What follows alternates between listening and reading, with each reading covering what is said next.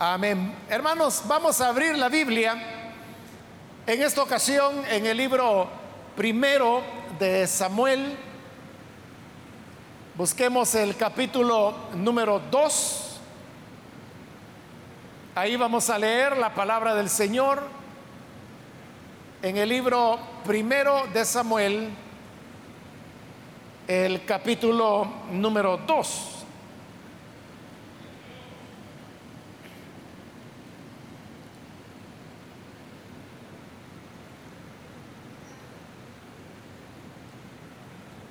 Bien, dice la palabra de Dios en el libro primero de Samuel, capítulo 2, versículo número 4 en adelante.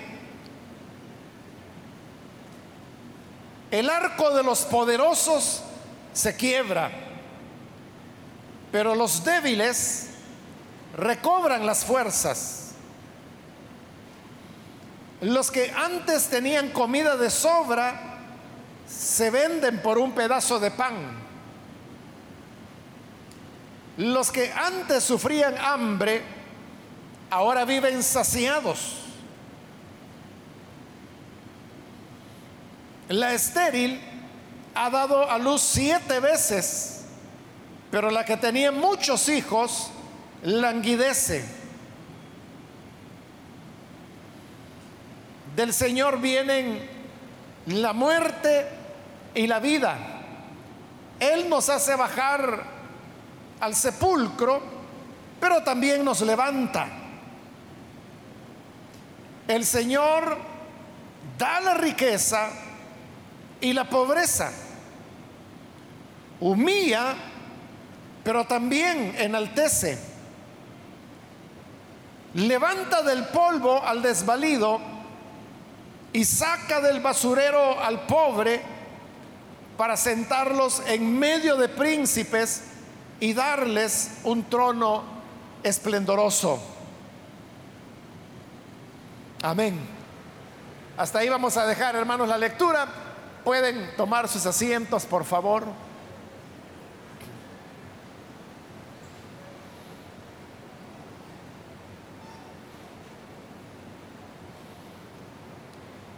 Hermanos, los versículos que acabamos de leer pertenecen a lo que se ha llamado el canto de, Ana. Ana era esposa de el sacerdote Elimelech, perdón, el Cana era el nombre de él, el sacerdote El Cana. Y resulta que Ana era estéril. Y esto era motivo de mucha tristeza para ella. Pero en una ocasión ella fue a orar al templo del Señor. Y en esta oración ella derramó su alma. El sacerdote la vio. Y como ella solo movía los labios, pero no pronunciaba palabras, entonces el sacerdote pensó que ella estaba borracha, entonces le llamó la atención y le dijo, mira mujer, ve a que te pase la borrachera y después vienes a orar. Cuando ella oyó esas palabras se sorprendió y le dijo al sacerdote, no, no, no, mi señor, usted no ha entendido, lo que ocurre es que yo soy una mujer muy cargada y he estado orando apasionadamente al Señor. El sacerdote se dio cuenta que había cometido un error y entonces le dijo, mira mujer, que el Señor te conceda lo que tú le has pedido. Y lo que ella le estaba pidiendo era tener un hijo. Efectivamente, ella concibe, a pesar de que había sido estéril, tiene un niño y ahí es donde nace Samuel. El que después se va a convertir en sacerdote, profeta y juez de Israel. Y hasta tenemos estos dos libros de la Biblia que se llaman primero y segundo de Samuel. Cuando el niño ya había dejado de amamantar, ella lo llevó al templo y estaba tan contenta, tan agradecida, que el Señor había oído su clamor que entonces ella cantó estas palabras que encontramos en estos primeros 10 versículos del capítulo 2 del libro primero de Samuel. Y como es un canto, está redactado de una manera poética. Pero la razón por la cual Ana hacía el canto es al darse cuenta cómo Dios había cambiado las cosas. Porque poco tiempo antes ella estaba abrumada y muy entristecida, muy dolida por el hecho de ser estéril y que no podía concebir. Pero ahora el Señor le había respondido, era madre y ahí estaba este niño precioso que se llamaba Samuel. Entonces, al pensar en eso del ayer y el hoy, cómo de la esterilidad había pasado a la maternidad. Entonces, bajo esa alegría, ella canta esta alabanza y está cantando eso, de cómo Dios es alguien que puede cambiar radicalmente la vida de las personas. Él puede hacer transformaciones que lo que antes era amargo lo puede volver dulce. Lo que era oscuro lo puede llenar de luz. Lo que era dolor lo puede transformar en alegría. O como lo dicen también los profetas, Él cambia el lamento en danza. Ese Dios, el que puede hacer de la noche mañana, el que puede transformar los corazones y los destinos de las personas. Y hablando de eso, hermanos, de cómo Dios puede cambiar radicalmente la vida de las personas, es que dice en el versículo 4, donde iniciamos la lectura, el arco de los poderosos se quiebra, pero los débiles recobran las fuerzas. Mientras Dios, al que es fuerte, lo debilita.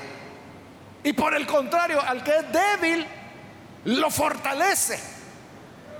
Esto podemos verlo, hermanos, en la muy conocida historia de David y Goliat.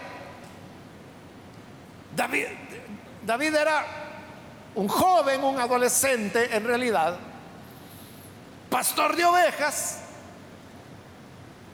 y por ser menor de edad, él no, no tenía ningún conocimiento de la guerra, porque los soldados eran reclutados a los 20 años de edad. Y en esa época David tenía como 17, le faltaban tres años todavía. Él no tenía ninguna instrucción militar, lo único que tenía era su vara de pastor y una onda con la cual tiraba piedras para poder espantar a las fieras que querían comer las ovejas de su padre. Por el otro lado, Goliat era un filisteo y los filisteos eran una etnia guerrera. Ellos se especializaban en la guerra. Y Goliat era un hombre de experiencia militar larga. Aparte de eso, era muy alto. Era un hombre muy armado. Tenía una espada enorme. Una lanza también muy grande con la cual era capaz de atravesar a cualquiera. Mucho entrenamiento militar pero se enfrentan para luchar. Entonces, lo que Ana canta aquí, aunque eso aún no había ocurrido en esta época, yo solo lo estoy poniendo de ejemplo, la historia de David y Goliat. Pero mire lo que dijo Ana acá acerca de Dios. El arco de los poderosos se quiebra, pero los débiles recobran fuerzas. El poderoso era Goliat el débil era David. Tan débil era que cuando Goliat lo vio venir para enfrentarlo, él dijo, ¿qué clase de burla es esta? Que envíen a un muchacho con palos y con piedras a pelear conmigo. ¿Que acaso soy perro? Y entonces le digo, mira muchacho, acércate porque te voy a matar y tu cuerpo se lo voy a dar de comer a las aves del cielo. Entonces viene David, toma una piedra, la pone en su onda, le da vuelta, la tira con todas las fuerzas y se la clava en la frente a Goliat. Goliat cae al piso tan largo como era. David corre, le quita la lanza y con la misma lanza de Goliat le corta la cabeza y lo derrota. Todo cambió en un segundo. Bueno, no un segundo, ¿verdad? Pero algunos segundos lo que pudo durar esa batalla, tal vez un minuto, dos minutos. Pero ¿qué ocurrió? Lo que Ana está cantando aquí. El arco del poderoso que era Goliat se quebró. Fue derrotado. Pero el débil que era David recobró fuerzas. Lo derrotó. Lo decapitó. Porque el Señor puede cambiar las cosas. Como la escritura dice, que no depende ni de la fuerza ni de los caballos, sino que depende del Espíritu de Dios que ayuda a quien Él quiere ayudar. Amén. De manera que si tú eres débil, en tu debilidad el Señor te puede ayudar. Pero Ana siguió cantando. Y dijo en el versículo 5, los que antes tenían comida de sobra, se venden por un pedazo de pan. Y los que antes sufrían hambre, ahora viven saciados. Eso es lo que ocurrió en la historia de, del hijo pródigo, como la conocemos nosotros. Este muchacho vivía en la casa de su padre. Y su padre era un hombre que tenía solvencia económica. De manera que, como él mismo lo va a reflexionar más adelante, hasta el último de los criados tenía abundancia de comida en la casa del padre. Entonces, este hijo, que era el menor, hermano, él comía bien en la casa de su padre. Cualquier cosa, cualquier antojo, Cualquier cantidad de comida que él quisiera, simplemente le pedía, se la servían y él comía. Como dice ahí, tenía comida de sobra. Pero un día a él se le mete la locura de alejarse, de irse de su padre. Pide la parte de la herencia que le correspondía y se fue. Y comenzó a malgastarla con falsos amigos, con prostitutas, hasta que quedó en pobreza estando ya pobre, y como dicen que una desgracia nunca viene sola, viene una gran hambruna que se desata en la tierra. No había cosecha, no había para comer, no había trabajo.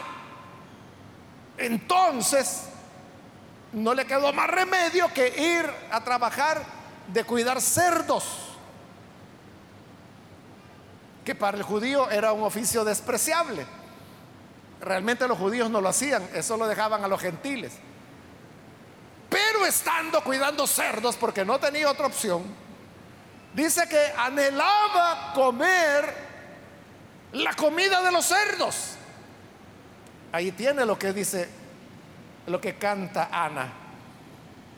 Los que antes tenían comida de sobra, hoy se venden por un pedazo de pan. Ahí estaba el hijo pródigo vendiendo su fuerza de trabajo para que le dieran un pedazo de pan. Y dice que nadie le daba. Y por eso es que él deseaba la comida de los cerdos.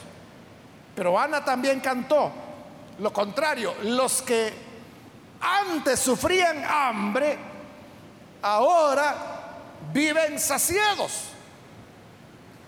Ahí tenemos el caso de Mefiboset, el cual fue hijo del rey Saúl. Saúl ya había muerto y sus hermanos también. Y Mefiboset era paralítico, por lo tanto no podía trabajar. Y él estaba viviendo en pobreza. Como lo dice Ana acá, sufría hambre. Pero David, que era el rey en esa época, se recordó que él había hecho un pacto con Jonatán, hijo de, Saúl. Y él preguntó, ¿hay algún descendiente de Jonatán que haya quedado vivo? Y dijeron, sí, sí hay uno, se llama Mefiboset, pero él vive allá, en lo de Bar. Él es pobre, sufre hambre y además es paralítico. Eso no importa, dijo David. Es hijo de Jonatán, vayan a llamarlo. Y lo mandaron a traer. Mefiboset pensó que el rey lo iba a matar por ser el único descendiente del rey Saúl que había quedado. Pero no, David lo que quería era bendecirlo. Y le dice, mira, todas las tierras que fueron de tu padre, yo te las voy a devolver. Y además de eso, a partir de hoy, todos los días, vas a comer conmigo en mi mesa. Y Mefiboset se quedó a vivir en el palacio del rey David. Y todos los días, comida de reyes, vino de reyes. La Biblia no dice, hermanos, que era lo que comía David, pero sí dice, hace la lista de lo que comía Saúl. Y dice que eran como 100 reses diarias, algo así. Llevaban más de 100 corderos. No recuerdo las cantidades exactas, hermano, pero llevaban reses, corderos, becerros, faisanes, aves, gacelas. Es decir, era una cantidad increíble. Eso es diariamente diariamente. Y, usted dice, bueno, y tanto comía Salomón que 100 reses se comía. No, no, es que Salomón no comía solo, sino que como rey él siempre tenía muchos invitados, igual que David. Como le digo, no hay una lista de lo que David comía, pero por la lista de su hijo Salomón uno puede imaginar que en la mesa del rey David, ahí había los mejores panes, uvas, pasas, higos, carne de res. Carne de cerdo no, porque no la comían los israelitas.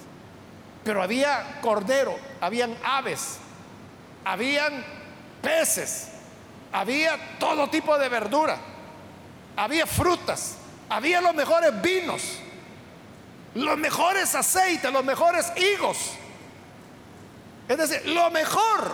Entonces después de que Mefiboset pasaba hambre, ahora tiene banquete de rey tres veces diarias todos los días de su vida y de gratis. Eso es lo que Ana cantó. Los que antes sufrían hambre, ahora viven saciados, muy saciados, muy satisfechos. Ese es Dios, hermanos que puede cambiar las cosas, así como puede hacer que el que antes tenía mucha abundancia, Dios lo puede dejar en las lonas, como decimos, con sus bolsas vacías, sin nada.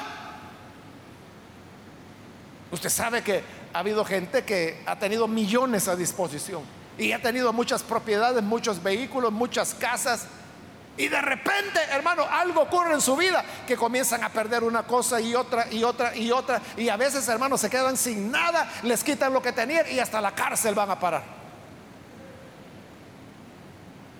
los que tenían abundancia no tienen nada. Y los que antes no tenían nada, el Señor los comienza a bendecir, a prosperar. Los que padecían hambre ahora están saciados el Señor es el que hace la diferencia. Ese es nuestro Dios.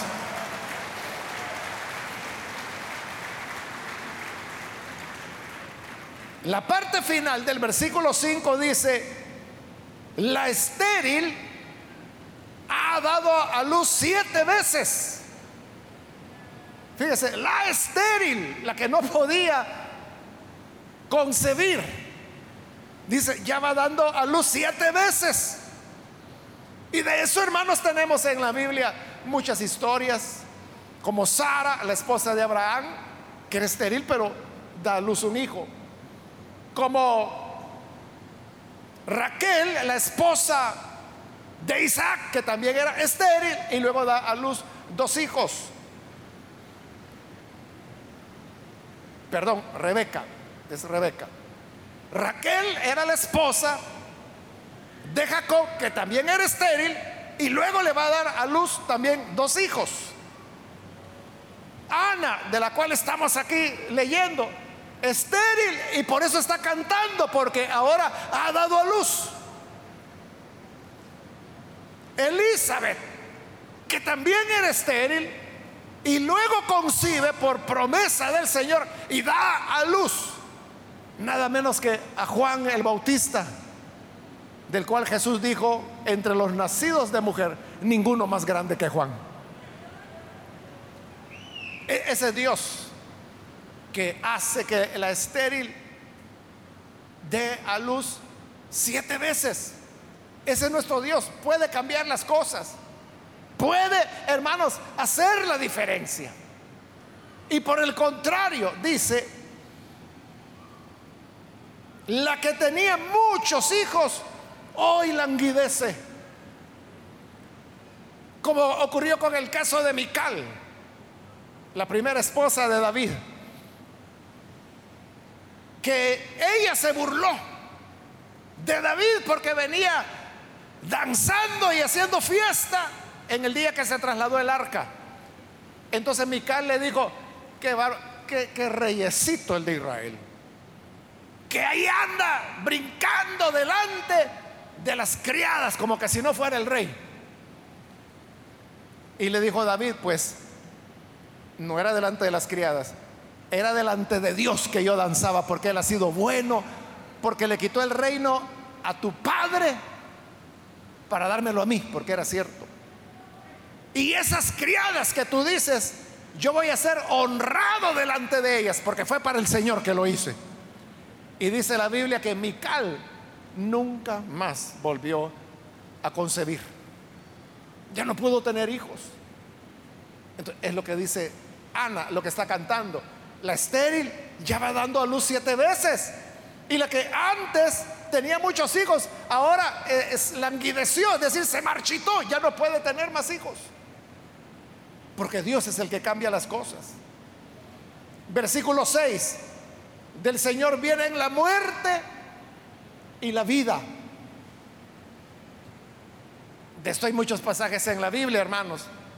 Ahí tenemos a la familia de Coré que se rebeló contra el Señor, porque comenzaron a criticar al hombre de Dios, a Moisés, y comenzaron a decir, eh, como que si solo él tuviera a Dios, como que si solo él tuviera el Espíritu Santo, como que si solo él le hablara a Dios, también nos habla a nosotros. Entonces Dios dijo, así, pues hoy van a saber a quién yo he escogido.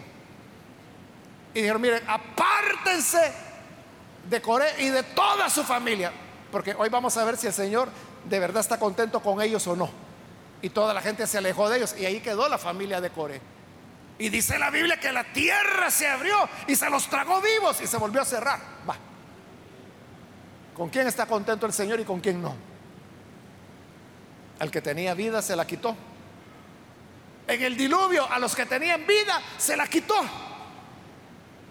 Herodes, que aparece allá en el capítulo 12 del libro de los Hechos, él aparece como todo político, ¿verdad? Diciéndole mentiras a la gente. Y la gente, ah, qué grande. Esta es voz de Dios y no voz de hombres.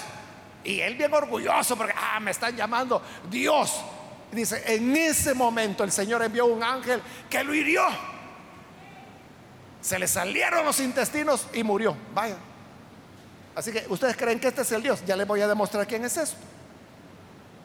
Ya le voy a demostrar quién es este fulano, a ver si de verdad es Dios, como ustedes piensan. Lo mató el Señor. Y el siguiente versículo dice, pero la palabra de Dios crecía y se multiplicaba. Amén. Al que tenía vida se la quitó. Pero también Ana cantó. Y el Señor también dio la vida. Le dio la vida al hijo de la tsunamita a través de Eliseo. Le dio la vida a la, el hijo de la viuda de Naín. El Señor resucitó a este muchacho. Le dio la vida a Lázaro. El Señor a quien quiere le quita la vida. Y a quien quiere le devuelve la vida. Hay personas que han estado muy, muy enfermas. Que han tenido, hermanos, ya enfermedades terminales. Y cuando la gente dice, bueno, ya los médicos dijeron que, que le quedan seis meses, entonces hay que prepararse, ¿verdad? Pero a quien el Señor quiere le da la vida. Hace, bueno, en otras ocasiones, hermano, yo les he contado la historia acerca de Ted. Ted era un hermano, ya señor, yo calculo que, no sé, entre 63, 65 años, algo así tenía. Él era un estadounidense.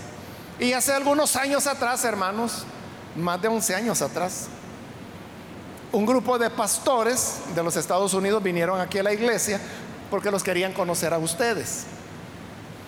Entonces ellos llegaron, vinieron a la iglesia, yo les estuve atendiendo, estuvieron aquí varios días.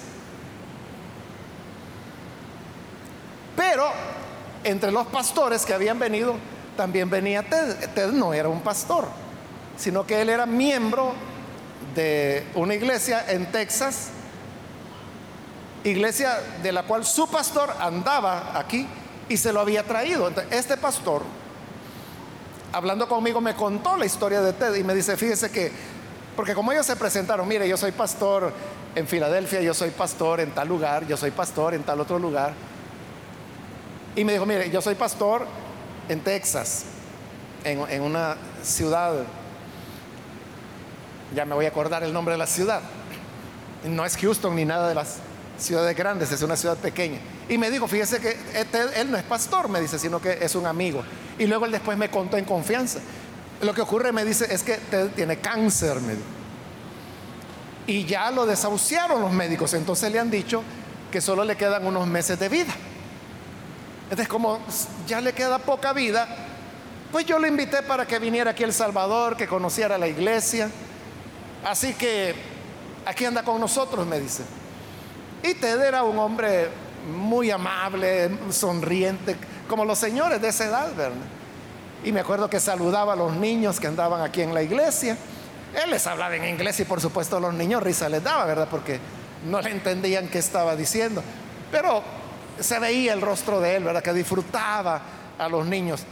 Estaba disfrutando sus últimas semanas de vida, sus últimos meses de vida. Llegó el día, hermanos, cuando se iban a despedir.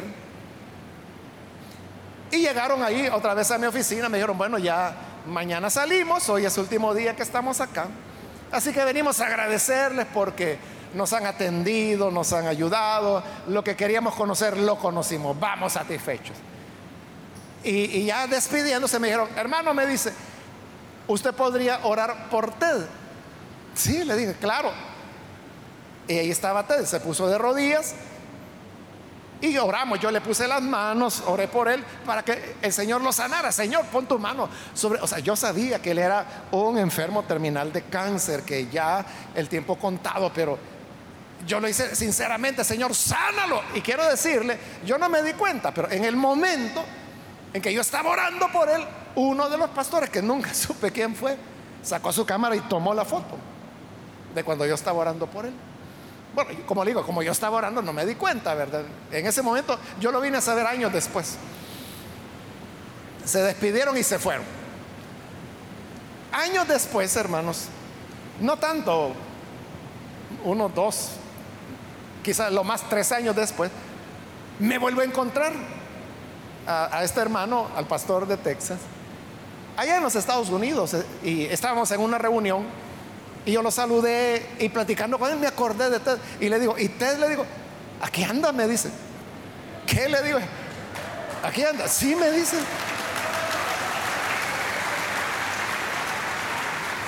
Y yo le dije, ¿y cómo es posible? Y no me dijo allá en El Salvador que solo unos meses le quedaban. Sí me dice, pero se recuerda que oró por él, me dice. El Señor lo sanó, me.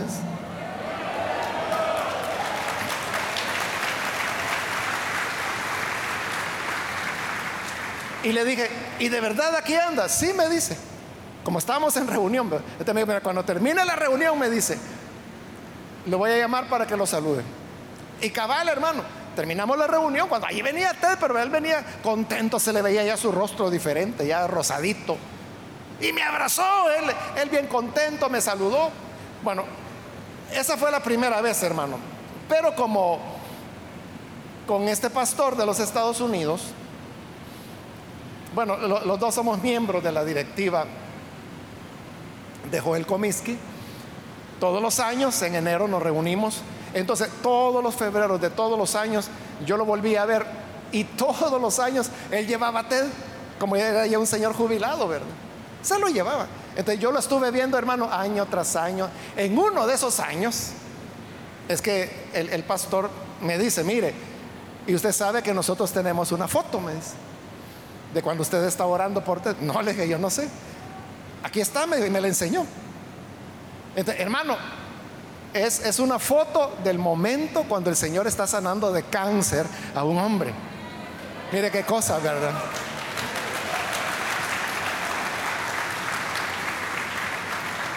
¿Qué cosa? Bueno, después yo conocí a la esposa de Ted, que era ya una señora de edad también. Bueno, y era todos los años, todos los años, todos los años yo veía Pasaron varios años, no, recuerdo, quizás unos siete años, algo así, viéndolo yo todos los años. Hasta que un año que volvimos a tener la reunión, yo le pregunto al pastor, ¿y Ted cómo está? Ah, no, me dice Ted, hoy sí, me dice, ya está en la presencia del Señor. ¿Y qué pasó? Le dije. Me dice, es que ya él era un hombre de edad, me dice, ya su salud Así que, que durmió en la paz del Señor. Es decir, el Señor lo sanó, le dio algunos años más de vida y luego lo llamó a, su presencia. Porque nadie somos eternos, ¿verdad? Nadie va a durar para siempre. O sea, un día nos vamos a ir. Pero en este caso que le estoy contando, que como le digo, hasta una foto hay, ahí se cumple lo que Ana cantó cuando dijo, Él hace bajar al sepulcro pero también nos levanta. Es que yo le aseguro, hermano, y siendo los estadounidenses como somos, yo le aseguro que él ya tenía, hermano, su tumba, su servicio fúnebre pagado ya. bueno, allá todos son seguros, ¿verdad? de seguro tenía su seguro funerario. Todo estaba listo ya. Y él vino aquí, hermano, porque eran sus últimos días. Él, a él no le ocultaron nada. Él sabía lo que tenía. Y él sabía que le quedaba poco tiempo. No le anduvieron ocultando nada porque él le digo, no era pastor, pero era muy buen cristiano. Entonces él estaba decidido, bueno, si llegó mi hora, pues que el Señor me reciba. Él no andaba ahí, no, no le digan porque se va a poner mal. No, hermano, él, la confianza en el Señor. Pero ya cerca, a semanas del sepulcro, lo sacó del sepulcro y le dio años de vida. Este, eso es lo que Ana canta. Y dice, nos hace bajar al sepulcro pero también nos levanta. Y hay ejemplos de la Biblia, pero bueno, le he contado un caso de, nosotros, ¿verdad? Que, que, ocurrió aquí. La oración fue allí, ahí en esa oficina. Ese es nuestro Dios, que cambia las cosas en un instante. Pero continúa cantando. Versículo 7. El Señor da la riqueza y la pobreza. Bueno, de esto, hermanos, no solo en la Biblia hay ejemplos, los hay, hermanos, en la vida. Por eso, hermano, por eso es que la gente, aunque no sea cristiana, tienen los, los refranes, ¿verdad? Que son dichos populares, pero sabios porque fueron hechos a partir de lo que la gente observaba. Lo que nosotros llamamos refranes, hermanos, tienen algunos de ellos siglos. Por ejemplo, el refrán, todos los caminos llevan a Roma, tiene dos mil años de antigüedad. Porque fue elaborado en la época del Imperio Romano, cuando de verdad todos los caminos iban hacia Roma. Pero, hablando, hermanos, de este tema, que dice que Él da la riqueza y la pobreza, la gente tiene un dicho que dice, bueno, lo dicen de diversas maneras, pero hay personas que dicen, la vida da vuelta, dice. Otros dicen, hoy estamos arriba, mañana estamos abajo. ¿Ha oído eso, verdad, hermana? De seguro usted ha dicho alguna vez esa expresión. Una gran verdad, hermano. La gente, hermano, que antes tenía mucho dinero, muchas propiedades, de repente no tienen nada. Y por el contrario, ¿verdad? Aquellos que no eran nada, pero comenzaron a trabajar, a trabajar, a trabajar, y ahí fueron. Y sobre todo si son hijos de Dios, ¿verdad? El Señor los va prosperando, bendiciendo, bendiciendo y los va levantando hasta que hay un momento que, bueno, ¿y este de dónde salió? ¿Y este de, de dónde? tiene tanto dinero? Me recuerdo de un hermano de aquí de la iglesia, que él así comenzó, bueno, él comenzó muy pobre aquí en Soyapango y comenzó con una tiendita. Y el Señor lo fue prosperando, prosperando. O sea, él llegó a tener mucho dinero, muchas propiedades, almacenes, edificios. Eh, se fue a vivir allá, a, la San Benito, en una época cuando allí era, hermano, bueno, la colonia de los ricos, sabe usted, ¿verdad? Entonces, pero el hermano, como venía de un origen humilde, hermano, él, usted lo veía y usted veía a un soyapaneco, ¿verdad? O sea, un hermano así muy sencillo, ¿verdad? Él no tenía mucha educación. Lo que tenía era que era muy dadivoso con la obra de Dios. Entonces, Dios lo había ido prosperando y prosperando. Entonces, lo que le quiero decir es que él fue a, a la embajada de los Estados Unidos a pedir visa porque quería establecer contactos comerciales en los Estados Unidos para continuar expandiendo su negocio. Y cuando llegó al consulado le dijeron, ¿usted tiene escrituras? Sí, y empezó a sacar las escrituras de todas las propiedades que tenía. ¿Tiene cuentas de banco? Sí, y empezó a sacar, hermano. Yo nunca supe, pero me imagino que él manejaba cientos de miles de dólares, ¿verdad? ¿Y sabe qué pasó? No le creyeron. O sea, porque veían que tenía toda esta riqueza y le veían la cara y era la carita de un fulano de Soyapango. Se la negaron. Y eso fue, hermano, él fue una vez, dos veces, tres veces. Se la negaban. Porque no podían creer que una persona que tuviera esa apariencia, o sea, si él hubiera sido alto, porque no era alto, era bajito, pero si él hubiera sido alto, blanco, de pelo, aunque no fuera rubio, pero algo café, quizás se lo hubieran dado. Pero como era un hermanito así, soy apaneco. Bueno, al final, hermano, a quien le dieron la visa fue un hermano de él y no a él. Pero el Señor así es. Él da la riqueza y da la pobreza. Da la riqueza a quien Él se la quiere dar y da la pobreza a quien Él se la quiere dar. Aquel que fue poderoso lo deja sin nada. Y aquel que no tenía nada, Dios lo bendice generosamente. Y luego la gente dice, bueno, ¿y este de dónde salió? Quizás está, quizás es narcotraficante, dice. Porque así la gente explica, ¿verdad? Que cómo es que tiene dinero. Lo que no sabe es que hay toda una vida de trabajo. Y lo más importante, lo que Ana está diciendo. Es el Señor el que cambia el destino de las personas. Amén. Luego, hermanos, en el versículo 8, que, que ya es el final, levanta del polvo al desvalido y saca del basurero al pobre para sentarlos en medio de príncipes y darles un trono esplendoroso.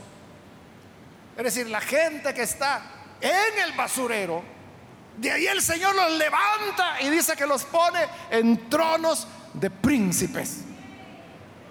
Con solo leer eso, hermano, ya pasa por su mente historias de la Biblia como Saúl, como David. Saúl cuidando asnas y se convierte en rey. David cuidando ovejas y se convierte en rey.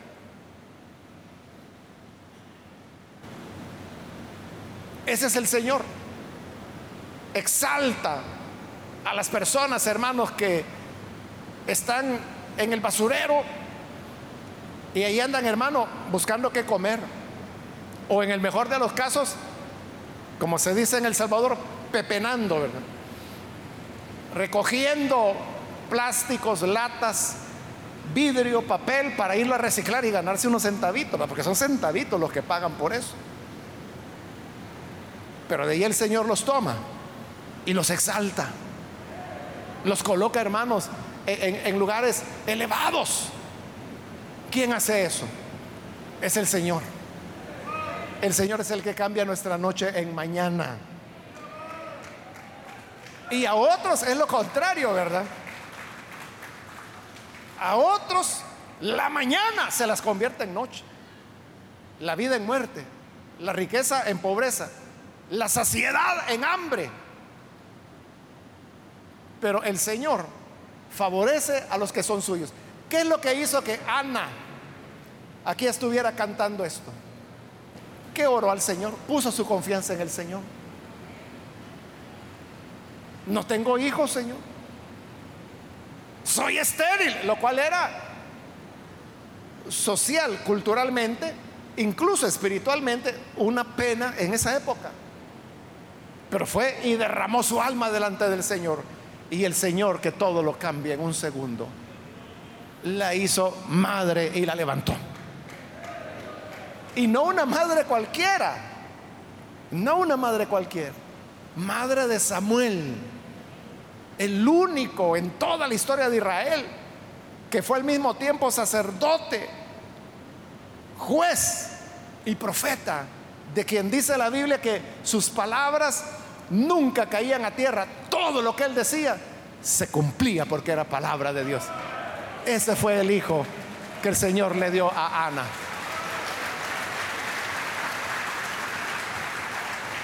Así que hermanos y hermanas, amigos, Dios, nuestro Dios, puede cambiar el destino del hombre. Puede cambiar de la noche a la mañana, cualquiera sea nuestro destino o nuestra forma de vida. Así que pon tu confianza en el Señor, espera en Él y Él hará. Él hará, Él cambiará lo que tú necesitas que Él cambie.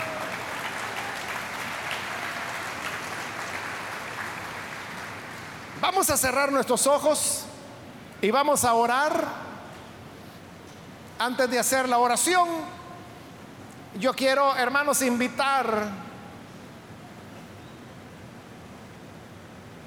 si hay con nosotros personas algún amigo o amiga que todavía no ha recibido al Señor Jesús como su Salvador, yo quiero invitarle para que usted no vaya a dejar pasar este momento y pueda recibir al Señor Jesús como su Salvador. Entonces cualquier amigo o amiga que está aquí con nosotros y que ha escuchado la palabra de Dios, y que usted necesita que, que su vida pueda ser transformada. Yo le animo para que usted pueda creer en Jesús, recibirlo hoy como su Salvador.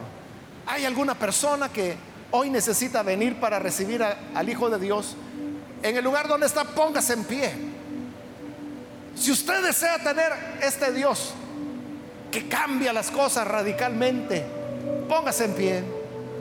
y vamos a orar por usted. Hoy es el momento. Venga Cristo. No es necesario que venga hasta aquí al frente, sino que allí en el lugar donde usted se encuentra puede ponerse en pie. Y con gusto vamos a orar por usted. Eso es lo que queremos hacer. Pero para saber por quiénes debemos orar, yo le invito para que en el lugar donde está se ponga en pie y vamos a orar por usted. ¿Hay alguna persona? Hágalo hoy. Póngase en pie. Reciba al Hijo de Dios. Reciba al Señor. El Señor es misericordioso. Es bondadoso. Él le va a perdonar. Él le va a levantar. Él es el que saca del basurero al pobre y lo coloca sobre tronos de príncipes. El Señor te puede llevar mucho más lejos de lo que tú te imaginas, que ni siquiera lo sueñas. Es toda una aventura vivir con el Señor. ¿Quieres comenzar esa vida con Cristo? Ponte en pie. Hazlo ahora. Cualquier persona, cualquier amigo que necesite recibir a Jesús, póngase en pie ahora. Venga. Hoy es su momento. Venga que el Señor le está esperando. Acérquese. Y vamos a orar por usted. También invito si hay hermanos que se han alejado del Señor, pero hoy necesita reconciliarse. Póngase en pie también. Hermana, si usted se alejó del Señor, reconcíliese. Hoy es una buena mañana para hacerlo. Ahí donde se encuentra, póngase en pie. Hoy es el momento. Queremos orar por usted. ¿Hay alguien que lo hace?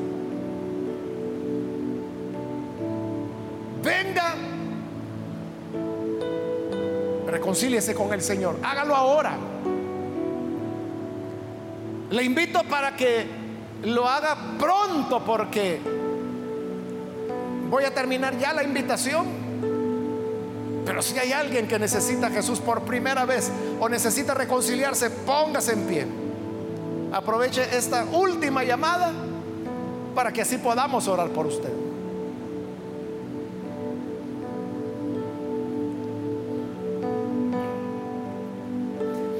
A usted que nos ve por televisión, le invito para que reciba a Jesús como su Salvador o que se reconcilie con Él, porque el Señor que cambia la realidad del ser humano y lo hace radicalmente, puede también cambiar su necesidad y su vida. Ore con nosotros.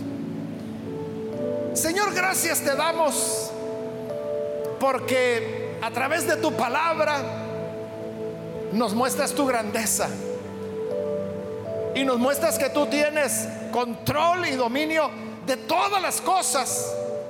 Por eso, Señor, te rogamos que bendigas a las personas que se unen con nosotros en esta oración, donde quiera que se encuentran, para que les transformes, para que les perdones, para que hagas de ellos y ellas nuevos hombres, nuevas mujeres. Que tu bendición, Señor, pueda estar en sus vidas. Cambia, Señor, la realidad de cada persona en bien, de manera positiva. Porque es tu pueblo que confía en ti. Es tu pueblo que espera en ti. Que nunca, Señor, te abandona ni se olvida de ti. Pero tú, Señor, eres hacedor de maravillas. A ti, Señor, damos toda honra y toda gloria. En el nombre de Jesucristo, nuestro Salvador. Amén amén.